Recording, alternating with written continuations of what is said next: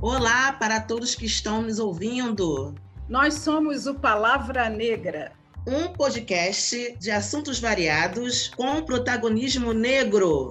Este é um espaço para conversas sobre literatura, música, afroempreendedorismo, educação, sociedade, teatro, audiovisual, redes sociais e muito mais.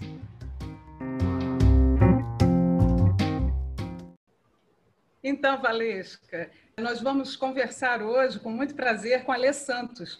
Ele é escritor, roteirista, pesquisador de narrativas africanas, ativista com milhões de visualizações no Twitter, desenvolvedor de projetos para startups, colunista de publicações como o The Intercept Brasil e super interessante. É também palestrante em eventos internacionais e criador do podcast Infiltrados no Cast, uma das ações do trabalho de comunicação afrocentrado que ele desenvolve. Então, já vou perguntando, Ale, você ficou conhecido através das publicações de threads no Twitter sobre heróis da história negra, e esse conteúdo resultou no livro Rastros de Resistência, indicado para o Jabuti 2020, o prêmio mais importante da literatura brasileira. Lá no início da sua atuação nas redes sociais, você já pensava em entrar firme no fazer literário? Claro que a gente pensava com. Eu acho que é um sonho de todo mundo que é nerd, que gosta de ler, de escrever, sabe? É um sonho nosso. Então, eu já escrevi há muito tempo. Mas, para ser sincero, eu tinha abandonado essa ideia lá em 2013. Eu tinha ganhado um concurso que representava o Brasil numa antologia mundial de ficção científica. Eu falei, nossa, as editoras vão se abrir para mim e tudo vai dar certo. E foi um desastre porque nada disso aconteceu. Então, eu comecei a trabalhar com storytelling empresarial, fiz muita coisa para empresas, roteiros e tal, como forma de ganhar dinheiro, sobreviver nisso mesmo. Sabe que a estrutura brasileira favorece privilegia só homens brancos é, acima de 40 anos de idade. Então, para mim, que sou do interior aqui, longe da capital, era mais difícil ainda. Então, eu não esperava. Foi tudo muito inesperado. Foi foi tipo um sonho. É, eu nem imaginava, a editora nem tinha me contado que tinha me inscrito no Jabuti. Imagina eu acordar no dia com a pessoa no Twitter falando que era finalista do maior prêmio literário do país, sabe? Isso é algo que eu ainda tá caindo a ficha, sabe? Eu não me sinto essa pessoa finalista do, do maior prêmio de literatura, eu não sinto isso, sabe? Eu sinto que eu sou aquele mesmo cara que eu tô tentando levar as minhas histórias mas eu entendo o poder que isso tem, porque tem aberto muitas portas para mim, tem me colocado em muitos lugares para conversar com pessoas legais. Então, Ale, é um prazer falar com você. Eu já te conheci assim, né, vendo vídeos. Uma vez escrevi um conto que as pessoas falaram assim: "Ah, mas esse conto é afrofuturista". E eu não sabia muito bem o que era. Eu falei assim: "Ah, gente, mas o que que seria isso?" Você pode falar um pouquinho para gente do o que que seria o afrofuturismo? O afrofuturismo, assim, ele basicamente foi estabelecido por um cara que é o Sam Halley, na década de 60. Então, ele é pegar todo o imaginário da ficção científica, falando de uma forma bem superficial, pegar o imaginário da ficção científica e recolocar ele na África, recolocar ele na experiência de vida da África e da África diaspórica, de todos os descendentes da África. Então, a gente não vai só criar robôs e pensar no futuro a partir de imaginário de pessoas brancas. A gente vai pensar no futuro e reimaginar o passado a partir do imaginário de pessoas negras, sabe? O Sunhari fazia isso. Ele tem um filme que é o Back the Space, alguma coisa assim, que ele fala que ele é uma pessoa que é uma divindade que vem resgatar as pessoas negras no mundo através da música. Então você tem essa percepção, essa inserção do imaginário negro dentro das conversas de futuro, dentro das conversas de ficção com Janelle Monet, com Arcadroid, a gente tem um pouco disso na estética do Earth and the Fire. O afrofuturismo ele começa com um movimento estético, não literal, ele começa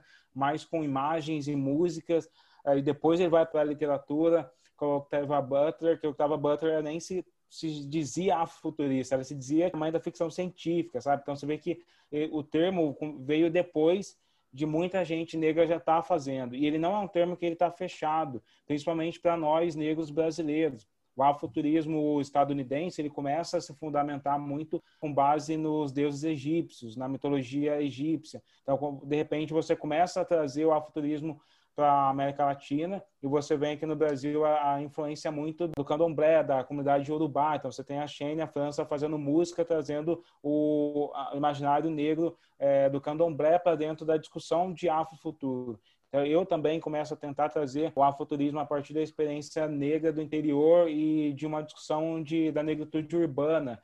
Então, você tem, assim, uma variação muito grande de pessoas que estão imaginando o futuro a partir da experiência de vida negra, ficar pensando muito na determinação, sabe, na etimologia, de onde veio, é, é, importante, mas acho que a gente tem que, uma hora, nos localizar dentro dessa conversa e falar, beleza, agora eu vou trazer a minha experiência de vida do futuro, né?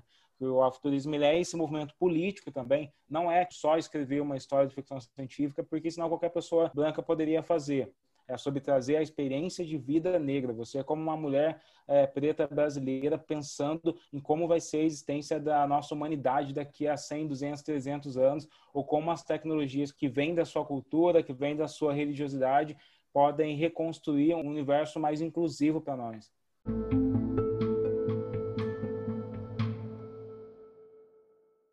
Pelo que entendi um pouco, então é um tema assim que engloba, além da literatura, outras variantes da arte. Eu, por exemplo, adoro o Jorge Ben. O Jorge Ben já tem dois discos da década de 70, que é África Brasil e a Tábua de Esmeraldas. A gente pode chamar esses dois álbuns do Jorge Ben de afrofuturista, por exemplo?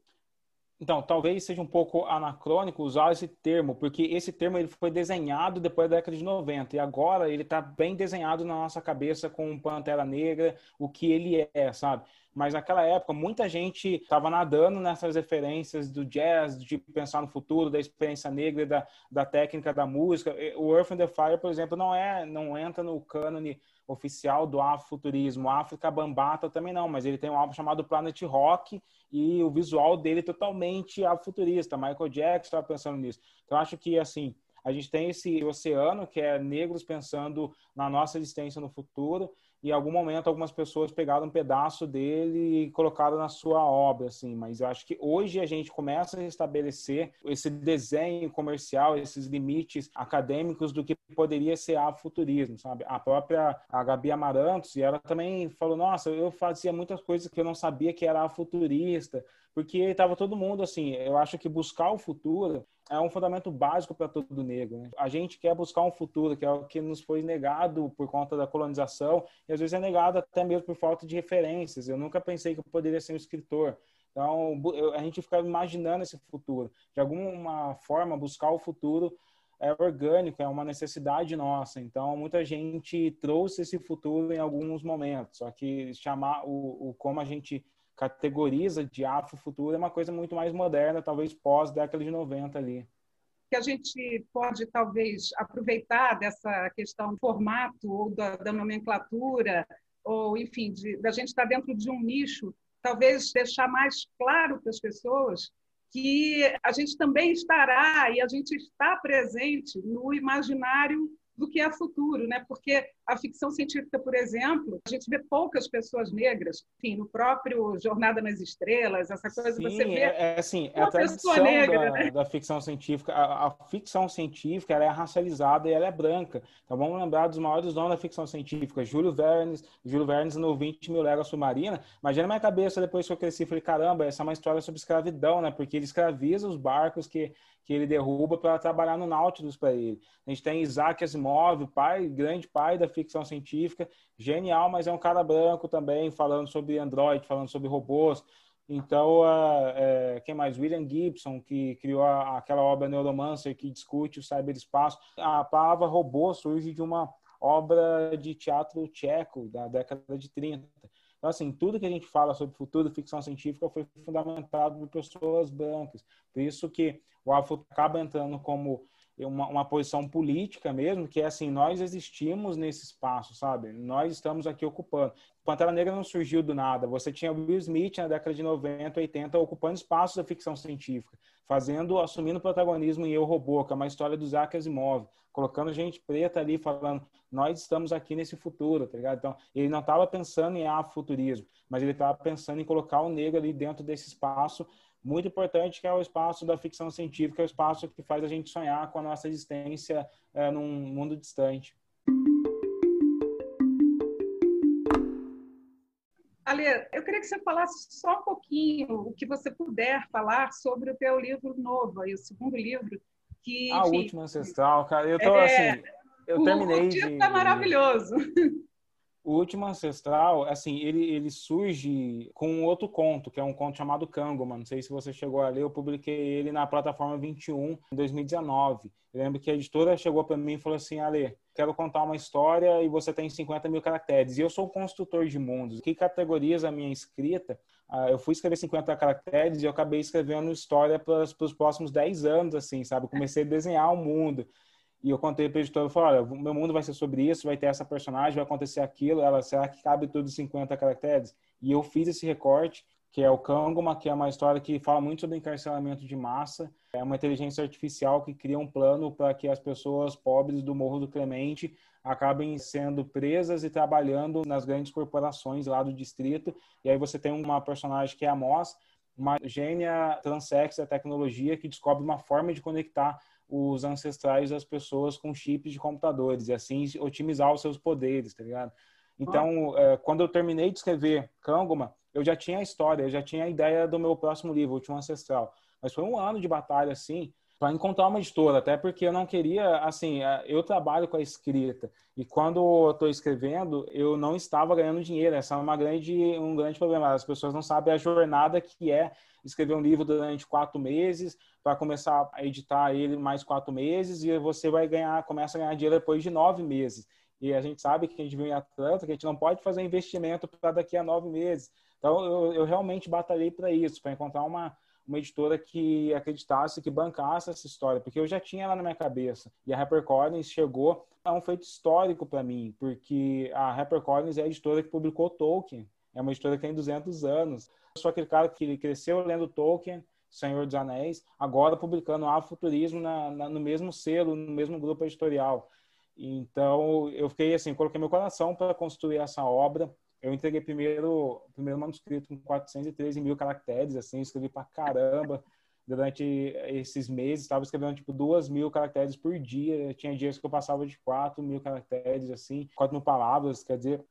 E é uma obra que tem muitas perspectivas. Primeiro, porque ela não é a fantasia clássica, não é a jornada de um herói. Você tem um protagonista, que é o Elia, que é o cara que desperta o último ancestral, porque tem uma discussão sobre eugenia dentro desse meu livro, que a, a religião foi proibida, todos os ancestrais foram afastados e o Elia desperta. Só que ele é um ladrão de carro no meio de uma favela do mundo totalmente destruído, que ele não acredita em nada, tá ligado? Ele, ele não tinha fé nenhuma. Ele vivia uma vida totalmente autodestrutiva, até que um dia ele foi chamado no hospital e aparece a mãe dele e fala: Olha, eu tô morrendo, essa sua irmã cuida dela. Então, tipo, ele se torna um, um cara que está cuidando da irmã no meio do nada e descobre que ele tem um espírito ancestral que pode salvar todo o distrito e religiosidade das pessoas ali. Assim, é uma história que eu gostei muito de escrever, uma história que eu coloquei meu coração nela. Era tudo que eu acreditava, sabe? Eu escrevo muito com base nas emoções. Tem um autor americano clássico que é o Hemingway, que ele diz que você termina de escrever quando você se sente esvaziado emocionalmente. E eu busquei essas emoções, eu busco muitas emoções. Eu, eu tenho toda a técnica de storytelling, mas eu me entrego muito porque eu estou sentindo em cada texto, em cada cena, e eu tenho certeza que é uma história que a galera vai gostar muito. É uma história assim que cada nome que, que você lê nessa história vai te conectar com um imaginário africano muito novo. Não é uma história que tem uma referência única de uma religião africana. Então, tem um pouco de candomblé, tem um pouco de movimento Rastafari, tem um pouco de cristianismo etíope, tem um pouco de tudo isso, assim, tem, fala do sincretismo brasileiro, tem um, um cenário que é muito importante, que é a Basílica de São Jorge, que acontece algumas coisas importantes ali. E assim, eu tentei trazer o afuturismo com a brasilidade negra, sabe, de, da nossa diversidade negra, da nossa dos nossos conflitos e das nossas ideias.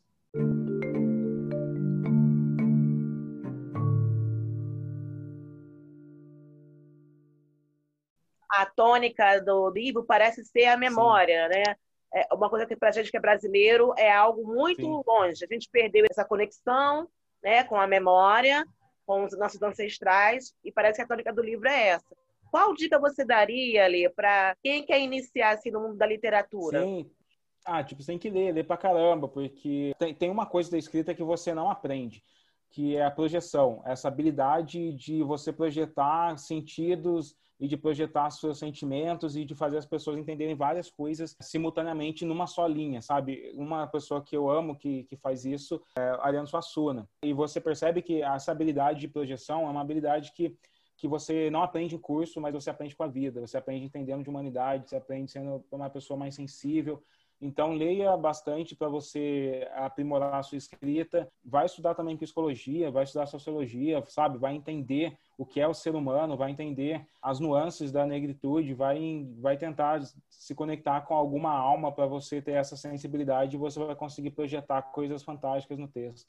Então, aí eu queria te perguntar sobre a sua própria experiência, né? Porque com tudo isso, você é uma pessoa que lida com tantas áreas, com tantas coisas que envolvem horas, às vezes, né, do, do seu dia de pesquisa ou de, sabe, produção de conteúdo, de conversas, de, e ainda tem a questão das redes, né? E aí eu queria até que você falasse um pouco do, do quanto é importante, apesar de, ou, ou, juntando com todas essas outras coisas, você estar atuante nas redes sociais, é, da maneira como você está aí sempre se colocando politicamente, né? além do ativismo negro, que não está descolado da questão política, muito pelo contrário. Né?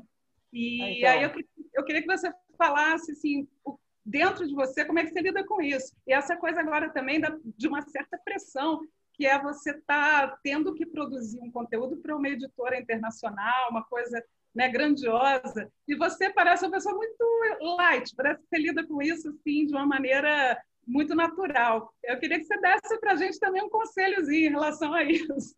Desde que eu me formei, desde que eu estava na faculdade de publicidade, eu saquei que, assim, além de toda a questão de raça, tinha, tem uma questão geográfica. Eu moro no interior.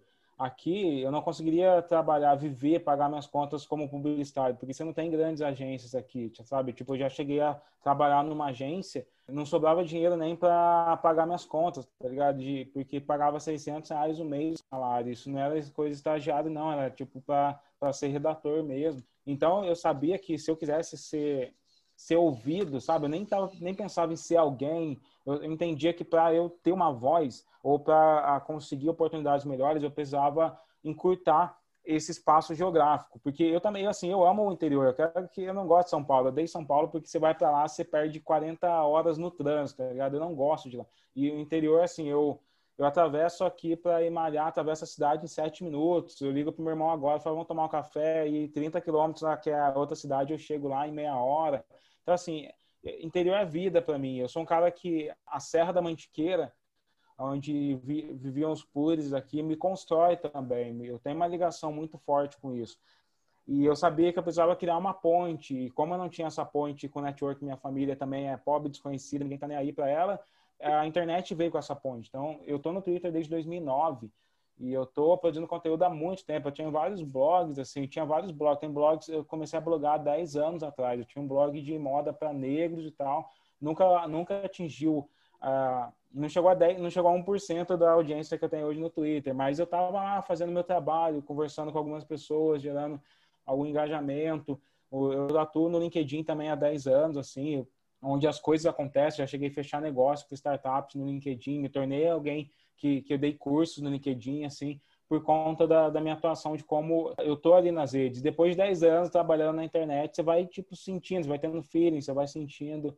Então, a minha dica é estejam, não fujam, porque se você não tem network, se você não tem uma família, se você não tem uma, alguém que vai te colocar numa grande posição, a gente precisa construir isso. Lembro que tem uma, entrevista com Kevin Hart, que é o comediante americano, a Chelsea, que fez aquele, aquele documentário Eu, Meus Privilégios de Chelsea. E ele, ela fala para ele: o que, que você precisou construir para se tornar o Kevin Hart de hoje, que você não tinha como um garoto negro? Falou, eu não tinha, eu não tinha minha rede de contatos, eu não tinha network. Eu precisei me aproximar de pessoas que estavam muito distantes da minha realidade de vida. Para eu hoje me tornar um, um comediante, para eu hoje ser uma pessoa que está o tempo todo na, na mídia, na imprensa. Então a internet me trouxe isso. Hoje não é só por conta das minhas threads, por conta dos meus trabalhos, mas hoje eu posso pegar o WhatsApp, falar com alguma imprensa e falar com alguma pessoa. O meu próximo episódio do podcast vai ser com o Lulu Santos. Ele falou, pô, me manda seu livro, eu quero ler quando ele sair. Então, esse tipo de coisa que é inacessível pra gente, eu construí por conta da internet. A gente não precisa estar pensando antes, muito antes de falar com caras como Lulu Santos ou D2 Homicida. Eu estava falando com o diretor de empresa, estava falando com o chefe da área de inovação de um lugar através do LinkedIn. Então, construir essa ponte é essencial. É, isso inclusive te levou como uma pessoa representativa de peso para a bancada do Roda Viva, né? Que, enfim, é, é uma coisa que nos orgulha muito. É, então, Roda Viva, cara, eu nunca imaginei isso, Sandro, que eu ia falar, que eu ia estar no Roda Viva. Você é louco, tipo, a gente não imagina que a gente vai fazer esse tipo de coisa. Entrevistando o Serginho Grossman, cara, é... A gente, a gente fica do outro lado da TV assistindo, ou não assistindo, mas só criticando e falando, pô, como será que deve ser falar com essas pessoas? E de repente alguém te manda no zap, ó, a Vera me chamou, né? E falou, ô, Ale, vamos, vem pro Roda Viva e tal. E, assim, eu gostei muito de participar e parece que as pessoas gostavam também da, da forma com que eu entrevisto, porque aí ele me chamaram de novo para falar com o Porchat. E o, o Serginho, ele é fantástico. Depois, eu lembro que depois de, do Roda Viva, ele me passou o telefone dele, a gente ficou conversando. E ele é um cara que, que eu admiro bastante e que tem me dado algumas dicas de como atuar também, sabe? Então, é sempre, a gente cai de novo naquela mesma discussão, falar com pessoas mais experientes, falar com pessoas que são de lugares que a gente não está, nos fortalece, ajuda a gente a tomar melhores decisões, tiram as pedras do nosso caminho. Tem um cara que me ajudou absurdamente, eu sou muito, muito grato a ele, que é o Eric Krominski, que apresenta o Shark Tank Brasil. Eu cheguei a, a trabalhar com ele é, nas lives do Shark Tank Brasil mas muito antes de eu ter uma assessoria de imprensa, muito antes de eu ter uma, uma assessoria comercial, na verdade, ele que falava para mim, Ale, aceita essa proposta, se uma marca chegar para você com, com essa ideia, isso não é legal, você tem que olhar o contrato, isso, isso, aquilo. Ele é o primeiro cara que, tipo, me ajudou a entender quais são os meus direitos, identificar uma boa proposta nesse meio de influenciadores, de marcas e tudo mais. E é um grande amigo.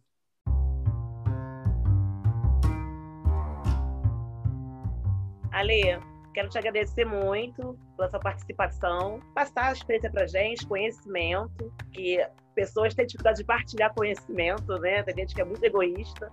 Você fez isso com uma generosidade imensa aqui para gente. Obrigada pela participação, pela disponibilidade de poder conversar conosco, comigo, com a Sandra. Queria te agradecer mesmo, assim, muita gratidão, profundamente grata. Eu que agradeço. Já converso passando há um bom tempo também, tipo, tá lá no Zap falando novelas, ela tava, eu acho que a gente conversava muito antes de eu conseguir publicar meus livros ali. Com certeza. E é isso, sabe? Tipo, conta comigo para vocês precisarem, assim, tamo junto. E me convidem mais vezes aqui pro podcast. Ok. Faça um podcast, porque o podcast é a mídia que vai bombar nos próximos anos aí nas discussões políticas e a gente precisa ocupar esse espaço, sim. Com certeza. E o podcast tem esse poder, né? Que o, é uma coisa que, corre meio junto ali com o rádio, né? Essa coisa de você estar tá ouvindo e estar tá fazendo outras coisas, né? A pessoa não precisa estar tá presa, imobilizada, né? E eu acho que, sabe, enfim, você acabou não falando é, do, do Infiltrados no Cast, mas é, eu queria que você desse só uma chamadinha para gente. Invitados no Cast ele é um podcast exclusivo do Spotify, então só tá lá na rede lá. E eu toda segunda-feira estou falando sobre diversidade, estou entrevistando pessoas diferentes, faço algumas séries que falam sobre história, literatura. Vou começar em fevereiro uma série chamada Ancestralidades, onde eu entrevistei algumas lideranças negras é, religiosas, tem desde Alorixá até Pastor, Kleber Lucas tá, vai estrear essa série, já spoiler aqui para vocês, dia 8 de fevereiro. E, então, assim, a gente vai abordar o que é ancestralidade de várias tradições diferentes com entrevistas de pessoas é, bem bacanas. E toda segunda-feira tá lá, próximo episódio é com o Lulu Santos, ele fala um monte de coisa legal, vocês vão curtir pra caramba. E é isso, tamo junto. É, quem quiser me acompanhar é arroba salvagefiction e aqui no podcast. Tá, é mais uma vez, então, a gente te agradece. Eu desejo sucesso sempre para todos os teus projetos. E, enfim, que você brilhe sempre e muito, porque você brilhando, a gente brilha também, né? então, fica com Deus, é, não é? Um super abraço e obrigada, tá? Por ter aceitado o convite. Obrigada pela atenção de vocês que nos ouvem. E até o próximo Palavra Negra.